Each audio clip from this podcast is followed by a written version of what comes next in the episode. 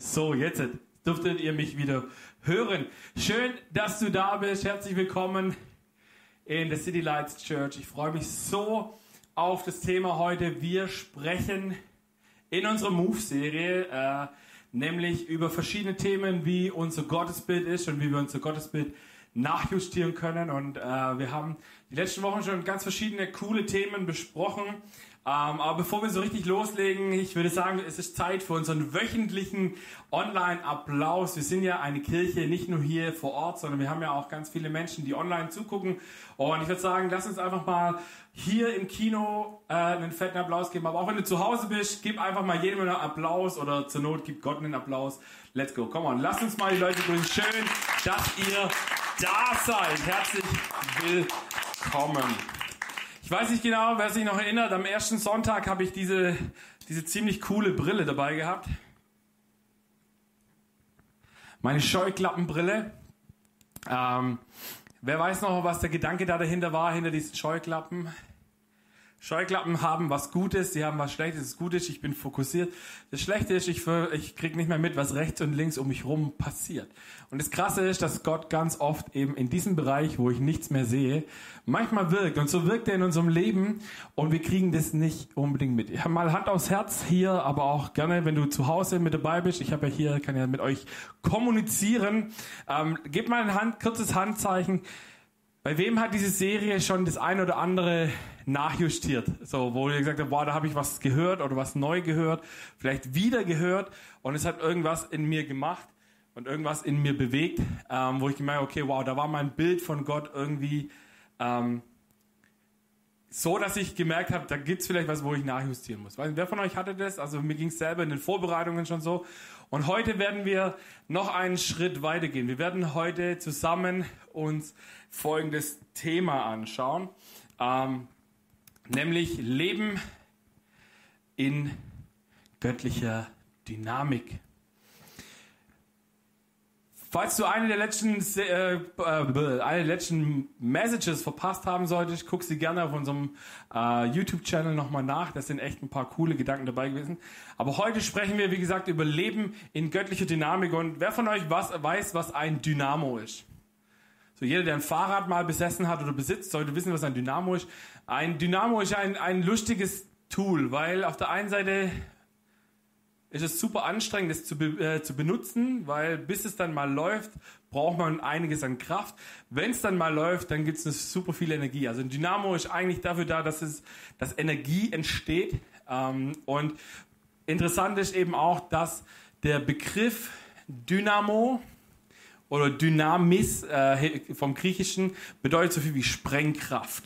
Das heißt, wenn irgendwo Dynamis heißt, also der Heilige Geist wird als Dynamis Power, als Dynamis Kraft ähm, bezeichnet. Das heißt, das ist immer, wo der Heilige Geist anfängt zu wirken, da macht's Peng und da macht's Bam und da wird Energie freigesetzt und, und Hitze freigesetzt und lauter so coole Sachen. Ähm, und das ist genau das, was Jesus in uns tun möchte. Ein Leben in göttlicher Dynamik bedeutet eigentlich, dass wir ich greife jetzt ein bisschen vor, ihr müsstet unbedingt nächsten Sonntag auch da sein, weil äh, da geht es um den Heiligen Geist, das Pfingsten. Wir bereiten heute so ein bisschen vor auf das, was nächste Woche kommt. Ähm, das ist eigentlich das Ziel. Wir wollen, dass der Heilige Geist in unserem Leben mehr Raum gewinnt, dass wir eine Dynamik bekommen, dass wir also in Bewegung kommen, dass wir, dass unser Leben eben keinen Stillstand hat. Und ich weiß nicht, vielleicht bist du heute hier und sagst, boah, mein Leben fühlt sich aber voll nach Stillstand an. Wenn du heute hier bist oder auch am Stream und du sagst, hey, mein Leben fühlt sich voll nach Stillstand gerade an, dann lade ich dich ein, dass wir heute zusammen ein paar Gebete sprechen werden. Ähm, und eins davon wird sein, dass wir den Heiligen Geist einladen, dass er dir wieder neue Power gibt, dass er dir diese, diese Dynamik gibt. Und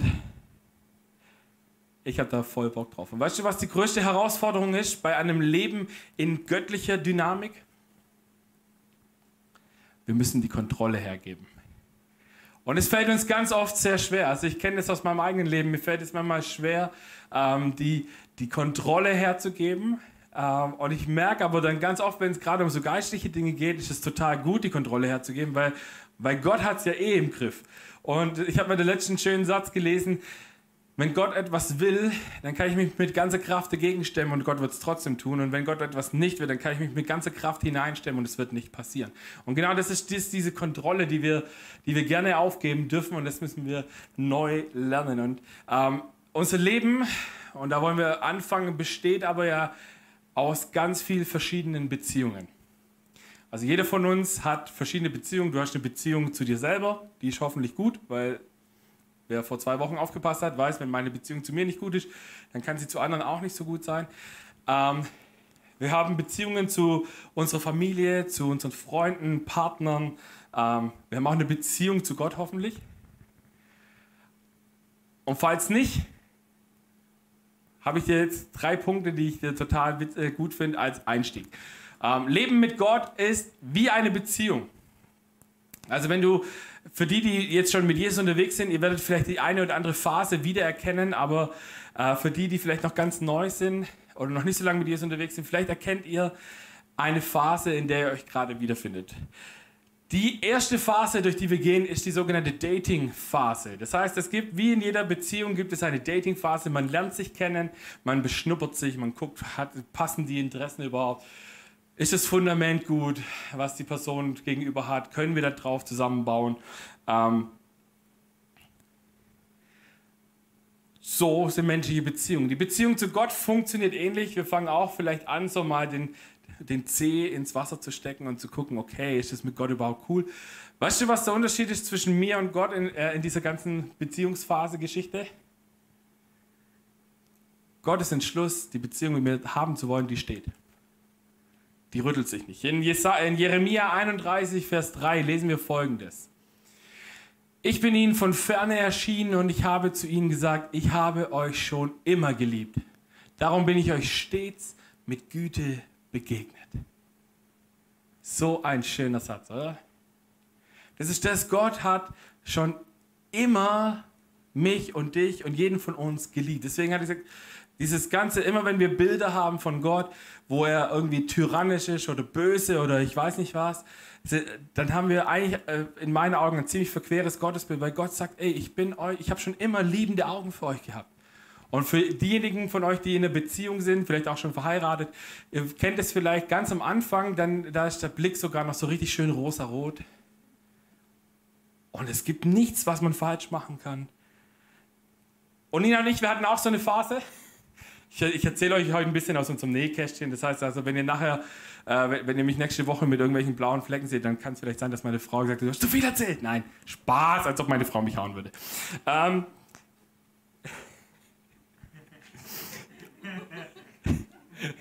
okay, das müssen wir jetzt mal sitzen lassen. Nina und ich, wir haben uns kennengelernt auf so einer Best Friends Ebene. Ich weiß nicht, vielleicht kennst du das, so beste Freunde.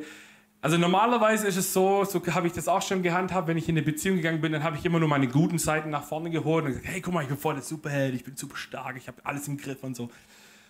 Das ist so das klassische männliche Ding. Ich habe mal auf einem Seminar gelernt, dass Männer gerne erobern und Frauen gerne erobert werden wollen. Ähm, und deswegen so dieses Ritter, äh, Ritter- und Prinzessinnenbild da ist. Genau das ist es so. Wir Männer, wir versuchen die Frau zu, zu umgarnen und ihr zu zeigen, ich bin voll der Hecht und come on, ah, mit mir ist alles super. Und ähm, das hatte ich mit Nina nie. Also ich habe, als ich Nina kennengelernt habe, war ich selber tatsächlich noch in einer Beziehung und wusste, für mich ist Treue der oberste Punkt. Und deswegen habe ich zu gesagt, also du wirst maximal meine beste Freundin. So. Und mit meiner besten Freundin, der kann ich auch meine ganz schlimmen Seiten einfach sagen und sagen, friss oder stirb, nimm's oder wir, entweder wir sind Freunde da damit oder wir lassen es einfach. So, und entsprechend habe ich ihr dann auch einfach mal alle meine schlechten Seiten gezeigt. Und ja, ihr seht, wir sind trotzdem zusammengekommen. Diese Dating-Phase ist, ich sage es auch immer liebevoll, das, so diese, das sind diese ersten Wochen und Monate, wo man dann auch noch nicht voneinander pupst. Ähm, ihr kennt es vielleicht, es ist richtig anstrengend, wenn du so in einer Beziehung bist und du darfst es nicht machen. Ich weiß nicht, vielleicht gibt es den einen oder anderen, der es kennt. Es ist so befreiend, wenn du da einen Schritt weiterkommst. Die Dating, äh, was typisch ist für die Dating-Phase, ist, dass ich mir, dass ich auf mein Bauchgefühl höre. Ich höre hin, ha, passt es? Ah, sicher, gibt es da Dinge in meinem Leben, wo, oder, oder zündet die Person mir gegenüber ein Feuerwerk? Und dasselbe kann man sich mit Gott auch fragen, so, hey, wenn ich mit Gott irgendwie Zeit verbringe, dann macht es was in mir oder macht es nichts? Nehmen wir an, wir haben die, die Dating-Phase hinter uns, wir kommen in die nächste Phase und die heißt die Beziehungsphase. Der Unterschied von Dating zur Beziehungsphase ist der, du, du machst dich ein bisschen mehr auf, du gibst dem anderen mehr Vertrauen, du lässt ihn ein bisschen hinter deine, die eine oder andere Maske fallen und zeigst ihm, okay, guck mal, es gibt auch Momente, da bin ich nicht so stark. Wir haben, ich habe euch ein Bild mitgebracht, die Beziehungsphase startet eigentlich immer mit sowas hier. Willst du mit mir gehen? Ja, nein, vielleicht. Ähm, und genauso kann es auch mit Gott sein. Gott steht da und fragt dich, hey, willst du mit mir in eine Beziehung gehen? Und du hast die Möglichkeit, ja, nein, weiß ich noch nicht so richtig. Der Punkt ist hier, in der Beziehungsphase sind wir immer noch so ein bisschen drin und haben uns äh, so eine Hintertür, die wir uns offen halten. Gibt es da irgendwas im Leben vom anderen, das so abartig ist, dass ich sage, das werde ich immer, nein, das boah, ich hätte mit vielem leben können, aber nein, das, huh, das war das eine Ding zu viel und jetzt bin ich weg. Das Krasse ist, bei Gott gibt es diese Hintertür nicht. Gott sagt, ich kenne dich. Gott sagt, ich kenne deine guten Seiten, ich kenne deine schlechten Seiten und es gibt nichts, was mich überraschen könnte. Als Nina und ich in diese Phase kamen, so die, ich nenne sie mal liebevoll die zweite Phase, und je nach Alter kommen wir hier in so eine, äh, in so eine, in so eine Ding rein, so zwischen, es gibt so zwei Extreme. Das eine Extrem ist, ja, wir sind ja noch jung, wir probieren es einfach mal und wenn es nicht läuft, dann ist halt so. Die andere ist, wenn du dann entsprechend älter bist, kommst du irgendwann so in diese Phase so, okay, biologische Uhr tickt, jetzt muss es mal langsam werden. Na komm, können wir das nicht alles ein bisschen beschleunigen? Ähm, all diese Punkte gibt es. Und du kommst irgendwann an den Punkt, wo du sagst, okay, es gibt eigentlich, also in, dieser, in diesem Bereich hier stehe ich da und sage, ich warte einfach mal so lange, bis sich vielleicht eine bessere Option auftut.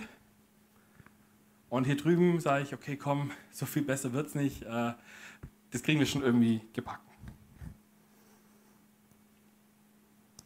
Und das Krasse war, bei Nina bei mir war das ähnlich. Ähm, für mich war klar, Zeit ist kein Faktor für das Gelingen oder das Misslingen einer Beziehung. So, ich hatte davor eine Beziehung, die war, die war, da waren wir fünf Jahre super glücklich und am Schluss war es doch wieder nichts. Und dann war es so nach ein paar Wochen schon für mich eigentlich klar, ich habe sogar gesagt, okay, die nächste Frau und die nächste Beziehung, auf die ich mich einlasse, das muss die eine sein. So, heftig, cool, als Nina und ich uns kennengelernt haben, das war auch spannend auf so einem Camp, ähm, habe ich ein prophetisches Wort bekommen, das ich damals noch nicht einordnen konnte. Da kam nämlich eine Person auf mich zu und sagt, hey, ich sehe dich als einen geistlichen Vater. Da dachte ich, cool, mit dem kann ich noch umgehen. Und ich sehe eine Frau an deiner Seite und sie haben eine Frau beschrieben, die nicht zu meiner damaligen Freundin gepasst hat. Ähm, und, und die ist mit dir geistliche Mutter für Generationen von jungen Menschen und jungen Erwachsenen und alles darüber hinaus, die euer, eure Decke ist der Boden für diese Generation von Menschen. Und ich dachte mir, krass, ich habe es bewegt und dachte, irgendwie passt es nicht auf das, wo ich gerade drin stecke. Ähm, komisch. Und je mehr ich Nina kennengelernt habe, desto mehr habe ich gemerkt, oh krass. Sie hat es damals, glaube ich, nicht so gesehen, aber ich habe gemerkt, okay, die Beschreibung passt zumindest schon mal auf sie, so vom, von dem, was das Aussehen beschrieben war. Und dann dachte ich, komm, jetzt machen wir das, machen wir es einfach mal fix.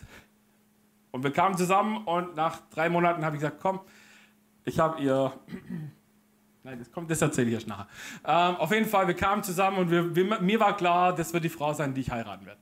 Ähm, ich weiß nicht, ob es ihr in dem Moment schon so klar war, aber für mich war das so. Für Gott ist es auch, mit Gott ist es ganz ähnlich. Du bist vielleicht in dieser Beziehungsphase und sagst, okay, ich habe noch nicht so richtig 100% Ja gesagt ich arbeite vielleicht in der Church so ein bisschen mit oder ich komme regelmäßig in die Church, aber so richtig so dieses äh, liebevoll Arschbombe in die, in die Beziehung rein habe ich mich noch nicht getraut. Und jetzt kommen wir an den Punkt, wo wir uns vorstellen, wir haben das gemacht. Arschbombe, Beziehung kommen. Das Ziel einer jeden Beziehung eigentlich ist nicht, wir testen aus, ob es funktioniert oder nicht, sondern das Ziel einer jeden Beziehung ist eigentlich am Ende zu sagen, komm, wir schließen einen Bund miteinander. Und das ist der dritte Punkt, einen Bund schließen. Das ist das Ziel eigentlich. Zwei Menschen schließen einen Bund. Die Bibel nennt diesen Bund dann, wenn er zwischen Mann und Frau passiert, Ehe und sagt, das ist eigentlich unser Ziel. Unser Ziel ist nicht nur, aber nicht nur Ehe, sondern unser Ziel ist eigentlich auch, dass diese Menschen ihr Leben bis zum Ende teilen. Ähm, Gott hat dann zwar, weil er gemerkt hat, dass es nicht immer funktioniert, äh, noch so einen Escape eingebaut oder so einen Exit eingebaut, aber eigentlich die ursprüngliche Idee von Ehe war, wir kommen zusammen, wir heiraten, wir bleiben zusammen, bis einer von uns oder wir beide dahingerafft werden. Nina und ich, wir kamen auch in diese dritte Phase. Wir haben ernst gemacht. Wir haben gesagt, komm, ja, ich habe es vorhin gesagt, äh, dem Team. Ich habe ihr, glaube ich, den unromantischsten Hoch äh, Heiratsantrag gemacht, den man sich vorstellen kann. Ähm, also ich, ich gebe euch jetzt ein kurzes Tutorial, liebe Männer, wie ihr es nicht tun solltet. Wir saßen auf dem Sofa und da war so ihre Wade und ich habe sie mit dem Finger draufgeschrieben, Sollten wir nicht? Sie guckt mich an und sagt, was? Und ich, na, heiraten. so, jede Frau sagt gerade, den Typen hätte ich nie im Leben geheiratet. Ähm, ähm, tja, die richtige schon. Ähm, naja, auf jeden Fall war es eben äh, wahrscheinlich der unromantischste Heiratsantrag, den man sich nur hätte vorstellen können.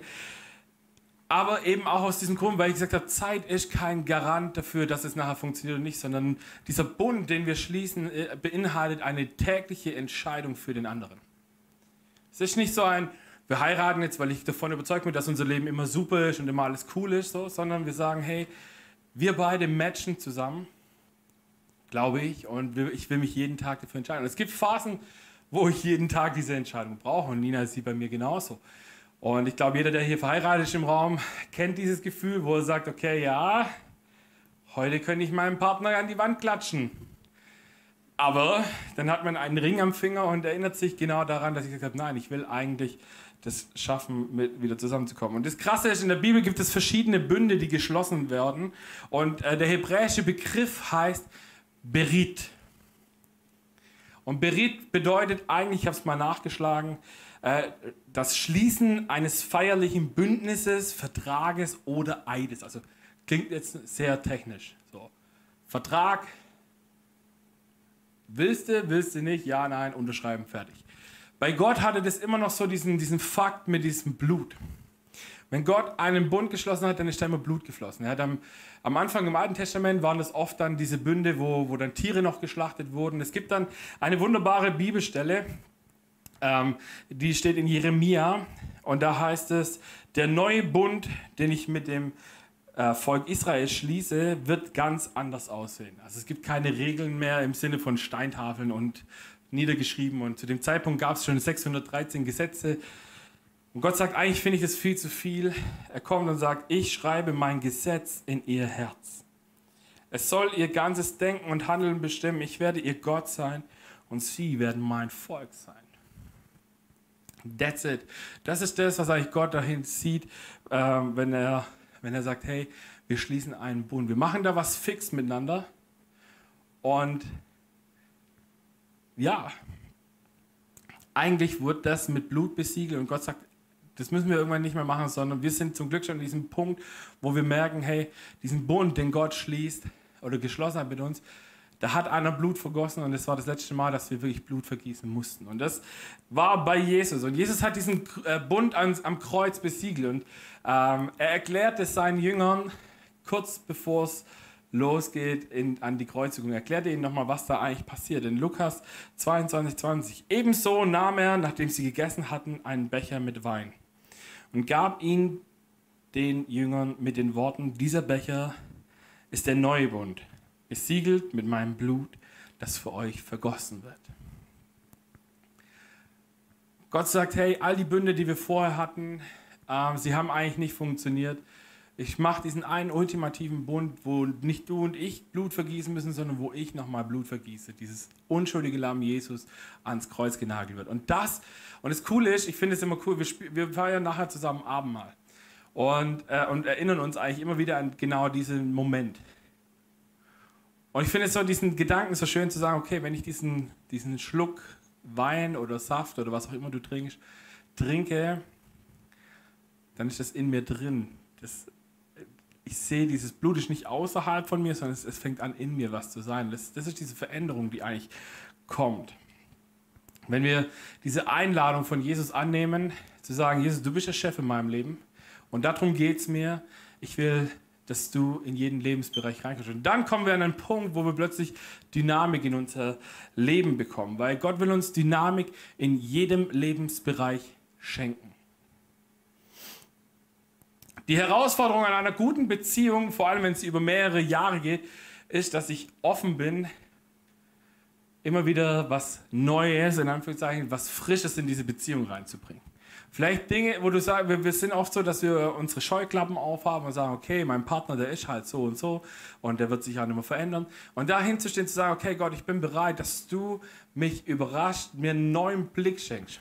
Merke es gerade immer wieder neu mit Emily auch, wenn sie gerade ganz viele neue Dinge entdeckt, die für mich selbstverständlich sind, diesen kindlichen Blick, auch das auf meine Beziehung und auf meine Ehe anzuwenden und zu sagen, okay Gott, ich, da steht meine Frau und wir kennen uns jetzt schon seit elf Jahren. Ähm, wir haben viel Zeit miteinander verbracht. Wir sind schon seit, wow, warte mal, nächstes Jahr werden es dann zehn Jahre, wo wir verheiratet sind. Also wir sind jetzt im Sommer neun Jahre verheiratet, auch schon eine ganz schön lange Zeit. Wir hängen irgendwie viel miteinander ab. Ich kenne alle ihre Ups, ich kenne viele ihrer Downs und ähm, überrascht mich. Und dann kommt Gott, es bete ich immer mal wieder, wenn ich so Phasen habe, wo ich sage, okay Gott, ich muss mich heute entscheiden. Ja, come on. Und dann macht sie was, wo ich denke, krass, das macht sie eigentlich ganz oft und ich, und ich schätze es total neu wert. Letzten Freitag hatte mein Schwiegervater Geburtstag und Nina hat gesagt, ah, ich muss noch schnell, ah, ich mache noch schnell einen Gutschein.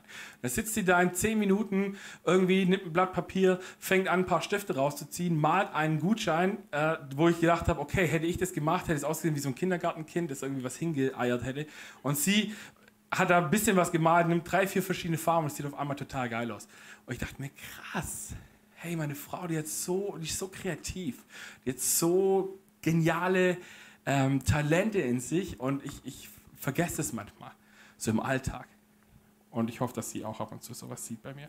Wenn du dir eine neue Dynamik wünschst, wir haben es vorhin gehabt, falls du gerade da bist, auch am Stream und sagst, hey, ich fühle mich eigentlich nicht so, als ob mein Leben so richtig in Bewegung wäre, dann lade ich dich ein, dass wir den Heiligen Geist einladen, dass er dir neue Dynamik bringt. Ähm, weil, wenn du Jesus in dein Leben einlädst, und ich habe euch ein anderes Bild noch mitgebracht, ähm, dann ist es wie wenn du ihn in dein Lebenshaus einlädst. So, und wenn Jesus eingeladen ist, dann stell dir vor, dann ist er erstmal in deinem Flur. Und das Coole ist, Jesus ist dann da. So, es, ist, es gibt dieses Lied, I'm so glad that Jesus lives in my house. So, Jesus lebt in deinem Haus, sobald du ihn eingeladen hast, dann ist er im Flur. So, und jetzt, ist, jetzt hat Jesus eine Eigenschaft, die finde ich mega cool. Er geht nur in die Räume rein, in die du ihn reinlässt. Stell dir vor, du stehst da und sagst, okay, es gibt das, es gibt das Büro. Das Büro steht zum Beispiel dein Arbeitswelt. Du kannst mit Jesus unterwegs sein, Jesus kann in deinem Haus leben, aber an deinem Arbeitsplatz kann, können die Leute um dich herum total überhaupt gar nicht wahrnehmen, dass du was mit Kirche und Glaube und Jesus zu tun hast. Vielleicht kennst du dieses Gefühl, und Jesus sagt, hey, da wo du bist, da will ich sein. Ich will an deinem Arbeitsplatz sein. Und ich will, dass sich dein Licht durch dich, oder, oder Jesus will, dass du ein Licht für ihn bist, da wo er dich hinstellt, in deiner Familie, an, äh, wenn du beim Audi am Band stehst, wenn du, äh, keine Ahnung, wenn du Arzt oder Krankenschwester oder Lehrerin oder was auch immer bist. Du hast die Möglichkeit, das Licht von Jesus in deinen Arbeitsplatz zu bringen. Selbst wenn du in einem Büro sitzt, wo du irgendwie Zahlen schubsen musst jeden Tag, da kannst du Jesus reinbringen. Und weißt du wie? Indem du es exzellent machst und sagst, ich gebe das Beste von meinem Arbeitgeber. Und indem du ein Zeugnis bist in dem Moment, wo die Leute dich fragen, hey, ich, weil man merkt dir das an, wenn Jesus in deinem Leben ist. Und dann kommen Leute und werden Fragen stellen, werden sagen, hey, was ist bei dir eigentlich so anders wie bei mir? Ein anderes Zimmer könnte zum Beispiel dein Schlafzimmer sein. Das Schlafzimmer steht für Thema Sexualität. Wie gehe ich mit Sexualität um? Lass, hat Jesus was zu sagen im Bereich Sexualität? Oder sage ich, also Jesus, du darfst in mein Büro, du darfst vielleicht noch in mein Wohnzimmer, was so der Alltag ist, aber das Schlafzimmer, nee, sorry. Da darfst du nicht hin. Oder vielleicht gibt es diesen, ich nenne es jetzt mal liebevoll, den Tresorraum. Da, wo deine Schätze sind, deine Finanzen, die Dinge, die dir wichtig sind, die Menschen, vielleicht auch Menschen, die du wie so einen Schatz für, vor dich herhältst und vor dich herträgst und sagst, ihr gehört für mich in diesen Tresorraum. Aber Jesus darf vielleicht in jeden Raum rein, aber du sagst im Tresorraum, da nicht. Und die Bibel sagt in Matthäus 6, Vers 31 folgendes. Denn da, wo dein Reichtum ist, da wird auch dein Herz sein. Und, Gott, und, und Jesus kommt an der Stelle und sagt, hey, es, geht, es ist total wichtig, was du investierst, wo du dein Leben investierst, wo du deine Ressourcen investierst, dein Geld, deine Zeit, deine Talente, all das, weil es zeigt dir, wo du bist. Zeig mir, ich könnte jetzt sagen, zeig mir deinen Terminkalender und ich zeig dir, wo dein Reichtum ist. Es gibt zum Beispiel, wenn du gerade noch in dieser Phase bist, vielleicht Datingphase oder, oder Beziehung, vielleicht schon Beziehungsphase mit Jesus und du sagst, okay, in meinem Terminkalender, da steht halt, keine Ahnung, ich gehe gern ins Fußballstadion. Ich gebe 50 Euro für ein Ticket bei, keine Ahnung, VfB oder Hoffenheim oder keine Ahnung, was das Ticket kostet bei Hoffenheim. Kostet wahrscheinlich nichts, oder? Spaß. Entschuldigung, als alter VfB-Fan musste ich den bringen. Ähm, genau, äh, nur für die am Stream, die es nicht gehört haben, ich habe gerade einen blöden Witz über Hoffenheim gemacht. Ähm, egal. Äh, Jo, äh, wo, wo war mein Faden? Genau, Reichtum. Oder du sagst, hey, 20 Euro in die Kollekte ist ein Haufen Geld für mich. Ich gehe, wenn kein Corona ist, lieber ins Kino und, und, und hau da 20 Euro oder vielleicht sogar mehr raus. Also, also ich erinnere mich, als ich das letzte Mal im Kino war, habe ich allein nur für die Tickets 20 Euro gezahlt und habe noch kein Popcorn gehabt. Und ich habe, glaube ich, am Ende des Abends für Nina und für mich, glaube ich, 60 Euro liegen lassen, nur für was zu trinken, Popcorn und zwei Kinokarten. Also du siehst, das, was dir wichtig ist, dein Reichtum ist immer das, was du, was du dir am wichtigsten hinstellst. Und Jesus sagt, ich möchte gerne dein Schatz sein, ich möchte gerne dein Reichtum sein und ich will, dass du ähm, mir dein Herz gibst. Wir haben es vorhin gesungen, hier ist mein Herz. Das ist das Einzige, was wir Gott geben können und es ist das Einzige eigentlich, was er hat, haben will, weil wenn er unser Herz hat, dann hat er alles, was er braucht, um ein krasses Leben mit uns zu leben. Und vielleicht bist du heute hier und sagst wirklich, hey, vielleicht merkst du gerade, okay, ich habe Jesus mal in mein Leben eingeladen, aber so richtig in jeden Raum habe ich ihn noch nicht reingelassen. Vielleicht ist das dein Next Step heute Abend. Weil Gott ist ein ganzheitlicher Gott, der will, dass wir in jedem Lebensbereich irgendwie eine göttliche Dynamik erleben. Und vielleicht stehst du da und sagst, hey, ich warte eigentlich auf einen Durchbruch in irgendeinem Bereich. Und Gott sagt, ja, ich habe den für dich bereit, aber es gibt noch ein oder zwei Bereiche, wo ich dich total gerne challengen möchte. Wo ich dich nicht nur challengen möchte, sondern wo ich dich auch nach vorne bringen möchte und sagen möchte, hey, da steht was für dich bereit und ich will, dass du ganzheitlich gesund bist und dass du in jedem Bereich das tust. Wir haben in unserer Church diese Kultur von diesem Lebensrat haben wir es mal genannt, wo wir sagen, wir glauben, dass wir eine Ausgewogenheit im Bereich Arbeit, Gesundheit, Glaube, Ressourcen und Beziehungen brauchen. Und Gott sagt, hey, manchmal krankt in einem von diesen fünf Bereichen. Alle anderen könnten total super sein, aber, aber du hast zum Beispiel in einem Bereich hängt's und dein Rad läuft nicht rund und du spürst das in jedem Lebensbereich. Eine andere Sache, die Dynamik in unser Leben bringen möchte, die schauen wir uns an, was da der Tobi uns zu sagen hat.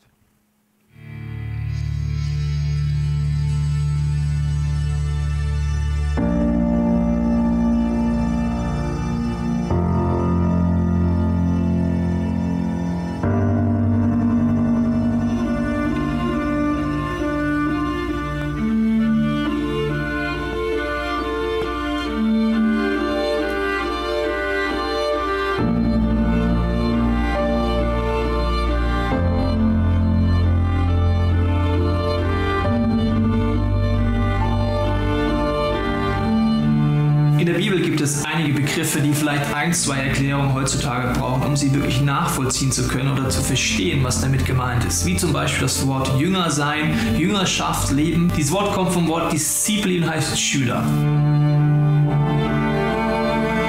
ich glaube, wir haben alle Vorstellungen durch unsere eigene Schulkarriere. Die können positive Erfahrungen sein, schlechte Erfahrungen sein, wo ich eher denke, naja, Schüler sein ist jetzt nicht besonders was, wo ich wieder hin will. Das Problem ist, denke ich, dass wir ein Bild haben, das von unserem Schulsystem geprägt ist und nicht dem Bild, was Jesus hatte damals. Gemeinsam werden wir ein Schulsystem erlebt haben, das uns Wissen vermittelt, das wir auch in unserem Kopf abspeichern können, aber das nicht besonders gut ist, das Ganze im Leben auch anwenden zu lassen. Das sogenannte Transferdenken zeigen Untersuchungen in Deutschland, dass das das Schulsystem nicht ganz so gut hinkriegt. Jesus Bild vom Schülersein ist ein jüdisches Bild. Dort geht es darum, Dinge zu hören, sie anzuwenden und im Dialog mit dem Lehrer neue Dinge zu entdecken, sie zu vertiefen, um sie dann weiterzugeben.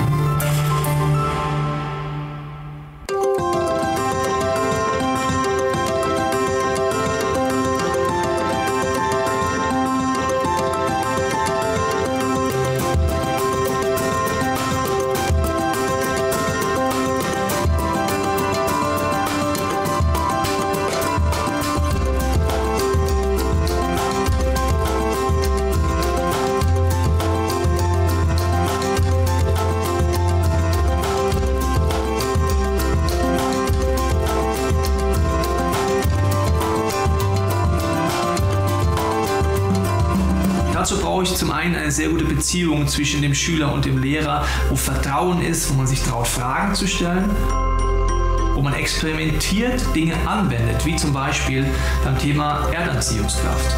Dass man nicht über Formeln redet, irgendwie theoretisch drüber, sondern Dinge ausprobiert, merkt, wann fällt etwas schneller zum Boden, was steckt vielleicht dahinter und so am Lernen bleibt.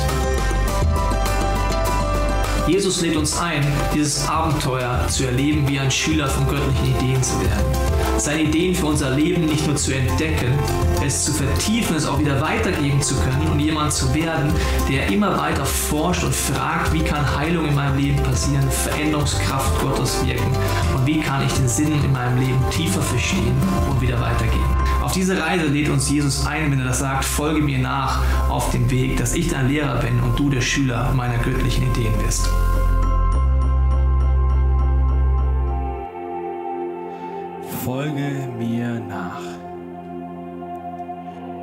Die Einladung, die Jesus uns gibt und macht. Und wir müssen uns vorstellen, Tobi hat gerade gesagt, das ist ein anderes Bild, das die Bibel hat, wenn wir von Schüler und Lehrer reden, von Rabbi-Dasein. Das war nämlich ein 24-7, ich bin da mit denen unterwegs. Und es war auch so, dass nicht jeder ähm, einfach sagen konnte, okay, ich habe jetzt Bock, irgendeinem Rabbi zu folgen, läuft schon, ich gehe jetzt mit dir mit, sondern man wurde in die Jüngerschaft berufen. Zum Beispiel in Matthäus 9, Vers 9 heißt, geht es zum Beispiel so, Jesus als Jesus weiterging und am Zollhaus vorbeikam, sah er dort einen Mann sitzen. Er hieß Matthäus. Jesus sagte zu ihm, folge mir nach. Da stand Matthäus aus und folgte Jesus nach. Ich weiß nicht, wie es dir geht, wenn du das liest. Für mich ist es oft so dieses, ich habe mich oft gefragt, so, okay, cool, der sitzt bei der Arbeit, da kommt so ein Dude vorbei und sagt, hey, folg mir nach. Und er sagt, okay, ich lasse alles stehen. Ciao, Chef, bis dann.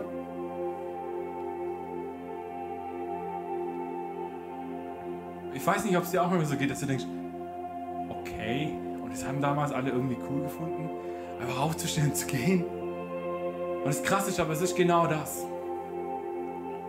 Es ist genau dieser Moment, wo du, wo Jesus sagt, hey, folg mir nach. Und durch die Möglichkeit, es gibt Stellen in der Bibel, wo die Frage gesagt wird, wo einer kommt und sagt, hey, was muss ich tun, um dir nachzufolgen. Und Jesus sagt, lass einfach alles liegen und folge mir nach. Und er sagt, ah, ich kann gerade, ich muss noch jemanden unter, äh, ich muss noch jemanden unter die Erde bringen, ich muss noch jemanden beerdigen, irgendwie der Vater und Mutter gestorben.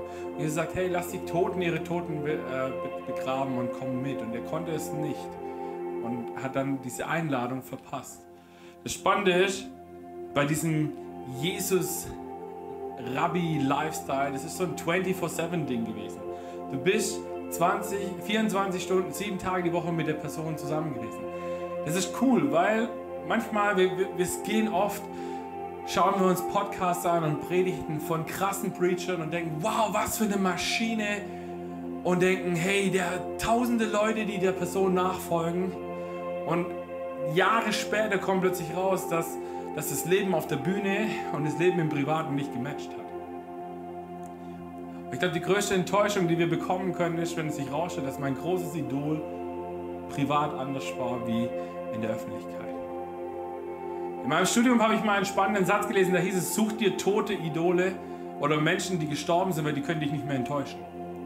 Ich habe heute Morgen erst eine Predigt gesehen, ähm, wo es um Bill Hybels ging. Ich weiß nicht, wer von euch Bill Hybels kennt. Ein Mann aus meiner Perspektive, der unheimlich viel fürs Reich Gottes getan hat. Und der vor ein paar Jahren kam raus, dass er über seinen Dienst hinweg in vielen Bereichen charakterlich nicht so gut unterwegs war. Ich will das jetzt nicht bagatellisieren und sagen, dass es nicht wichtig war, aber wir haben als Christen oft so eine, so, wir sind an vielen Punkten nicht besser wie die Welt und vor allem, wenn es um den Bereich Cancel Culture geht. Wir sind ganz schnell dabei, dass jemand, den wir verehrt haben, weil er was gut gemacht hat, der macht einen Fehler und wir steinigen ihn und wir, wir verbrennen alle seine Bücher und Werke, die er gemacht hat und alles, was er gemacht hat, wo viele Menschen bewegt wurden, wo viele Menschen zu Gott gefunden haben, machen wir an, an einem Charakterpunkt fest, der nicht gut war. Und es bewegt mich, weil ich denke mir, wir haben es letzte Woche gehabt, es sind geistliche Väter und geistliche Mütter können das sein, die Dinge tun in unserem Leben, die nach außen total gut sind und plötzlich finden wir raus, krass, doch nicht alles Gold, was glänzt. Und die Frage, die wir dann, was wir als Christen lernen müssen, ist wirklich, schaffen wir das, dass wir das, was diese Person getan hat und sein Werk, dass wir es auseinanderhalten können. Zu sagen, jemand wie Bill Hybels, der hat, hat die Kirchenlandschaft der letzten 50, äh, 40 Jahre wahrscheinlich geprägt wie kein anderer mit Willow Creek. Dass wir Gottesdienst feiern, wie wir heute Gottesdienst feiern, ist viel von Willow Creek ähm, inspiriert. Viele werfen nachher ihren Glauben auch weg, weil ihr Rabbi, ihr Guru versagt hat, weil das Bild nicht mehr gepasst hat. Aber wisst ihr, was das Gute ist auch an diesem Rabbi-Lifestyle? Es gibt was, es ist auch Teil unserer Church-Kultur und das nennt sich Entdecken, Vertiefen, Weitergeben. Vielleicht bist du neu in unserer Church, vielleicht bist du das erste Mal beim Stream dabei und es gibt Dinge, wo du Fragen hast. Wo du sagst, da hat der Pastor jetzt aber was gesagt, das verstehe ich nicht. Da gibt es Dinge, die, oder finde ich vielleicht auch nicht gut. Warum hat er die gesagt? Das Coole bei diesem Rabbi-Ding war, die waren abends mit dem Rabbi zusammen und haben mit ihm Abend gegessen, haben beim Abendessen gesagt, uh, ja, liest man auch in der Bibel immer wieder diese Geschichten, wo Jesus dasteht und sagt, äh, seine Jünger fragen, du Jesus, du hast ja vorhin eine Geschichte erzählt, die habe ich nicht verstanden. Und dann erklärt Jesus die. Und äh, es gibt auch den Moment, wo Jesus denkt, Alter, wie oft muss ich euch den gleichen Kram eigentlich nochmal erzählen. Aber auch das gehört dazu, dass wir nachfragen können. Folge mir nach kann auch bedeuten, dass du manchmal verrückte Dinge tust tun solltest. Jesus sagt zu diesem Matthäus, folg mir nach, er lässt seine Arbeit liegen, hat es zu Petrus gesagt, die haben ihr Fischernetz liegen lassen. Alle haben ihre Arbeit liegen gelassen. Und manchmal sagt Gott, vielleicht, vielleicht hast du es schon mal erlebt, dass Gott in deinem Leben zu dir gesagt hat, mach etwas Bestimmtes was sich für dich vollkommen weird angefühlt hat, vollkommen out of the box und du dachtest, das ist so unangenehm für mich, ich habe gar keine Lust darauf. Aber du weißt gar nicht, was es vielleicht für jemand anderen bedeutet, dem du das tust. Ich habe vor Jahren, wir hatten jetzt am Donnerstag war die, äh, war die ICF Conference, die haben wir hier gehostet online und das hat mich an eine Geschichte erinnert, die ich vor, die ich vor zwei, drei Jahren auf der Conference erlebt habe. Es war Worship-Zeit, es war ein richtig deep Moment. Ich sitze in der ersten Reihe, in mich gekehrt und ich fange an zu strugglen mit Gott und sage, kämpfe mit diesem Gedanken, dass ich gesagt habe, hey, ich habe das Gefühl, dass meine Arbeit überhaupt keinen Wert hat. Ich kenne niemanden, mir fällt gerade niemand ein aus meiner eigenen Kirche, über den ich sagen würde, dass es sich dass die Person über mich sagen würde, es hat sich gelohnt, dass das Sven sich in mein Leben investiert hat. Und ich stehe da und ich kämpfe und ich, ich, ich habe gerungen und ich habe gesagt, ich glaube, eigentlich müsste ich jetzt nach Hause fahren und sagen, ich höre auf, Pastor zu sein, es macht keinen Sinn, ich suche mir irgendwas anderes. Und in dem Moment dreht sich jemand aus unserer Church um, der auch auf dieser Conference war und sagt, hey Sven, ich weiß gar nicht, ob ich dir das jemals gesagt habe, aber ich bin dir so dankbar, dass du dich in mein Leben investiert hast. Dank dir bin ich habe ich in so vielen Lebensbereichen so viele neue Erkenntnisse gewonnen. Ich habe ich hab meine Frau in dieser Kirche kennengelernt. Ich habe eine Leitungsposition in dieser Kirche bekommen, weil du dich in mich investiert hast. Weil es so krass, es ist so instant so. Ich habe zu Gott gesagt, hey, zeig mir irgendeine Person, weswegen ich das weitermachen sollte. Und die Person hatte, glaube ich, im Leben nicht daran gedacht, dass wenn sie sich jetzt gerade umdreht und mir das erzählt, dass es die Gebetserhörung schlechthin für mich ist. Und das ist krass, weil vielleicht sagt Gott dir gerade, hey, geh zu einer Person hin und, und sag ihr irgendwas Nettes. Und du denkst, boah, ich kenne die Person aber gar nicht, ich weiß gar nicht, wie ich das machen möchte. Ja, es ist vielleicht weird, es ist vielleicht nicht so geil, aber do it. Es könnte sein, dass du die, ein, die Person bist, die diese Person gerade von abhält, sich das Leben zu nehmen, ohne dass du es weißt. Auch diese Story habe ich schon erlebt, dass Menschen in diese Kirche gekommen sind und gesagt haben, hey, das ist die letzte Chance, die ich Gott gebe. Und die Person ist dummerweise an mich hingelaufen und als es noch kein Corona gibt, da war ich so ein Umarmbär. Ich habe immer jeden einfach in den Arm genommen. Ich habe immer gesagt, auf, im, im, Zulauf gesagt, wenn du nicht umarmt werden willst, dann sag's gleich, weil ich bin so jemand, der einfach umarmt. Ähm, und die Person hat sich von mir umarmen lassen und hat gesagt, hey, wenn du meine Story kennen würdest, dann würdest du mich zur Türe rausjagen. Und ich habe gesagt, weißt du was, deine Story ist mir scheißegal. Sorry für den Begriff, aber ich habe gesagt, es ist mir scheißegal. Ein halbes Jahr später kam diese Person auf mich zu und sagt, du weißt nicht, was du damals gemacht hast, was du ausgelöst hast. Ich habe zu Gott gesagt, bevor ich zu dieser Tür reingelaufen bin, ist deine letzte Chance. Wenn, du, wenn, wenn ich hier auch wieder abgelehnt werde in dieser Gemeinde, dann werfe ich mich heute Abend vor einen Zug oder irgendwas. Ich nehme mir irgendwie auf irgendeine Weise das Leben. Und wenn da eine Person ist, die mich nimmt und sagt, es ist so gut, dass du da bist und Gott hat einen Plan mit deinem Leben, dann weiß ich, dass es dich gibt, Gott. Und deswegen lade ich dich ein, heute Abend, wir werden jetzt gleich zusammen beten. Band, ihr könnt schon mal nach vorne kommen. Wir wollen Gott einladen. Wir werden jetzt einen Song zusammen singen, der heißt Something Has to Break. Und ich lade dich ein, vielleicht hat, stehst du gerade da und denkst, bring mir nochmal kurz dieses Bild mit dem, mit dem Grundriss. Vielleicht bist du gerade hier und du denkst dir, ja, Gott ist in manchen von diesen Räumen. Und vielleicht gibt es Räume, wo du, ich habe gerade dieses Bild, vielleicht sitzt du auch im Stream und, und, und ich sprich das gerade an, von, dass es Türen gibt, wo, wo du den Schlüssel genommen hast, zugeschlossen hast und abgebrochen hast, weil du dort schlechte Dinge erlebt hast. Und lass uns diesen Song nehmen und ihn zu einem Gebet machen und sagen, Gott, bitte brich du diese Türe auf. Ich will, dass du da reinkommst und ich weiß, dass du vielleicht entweder den passenden Schlüssel hast oder dass du die Tür aus den Angeln hebst. Amen.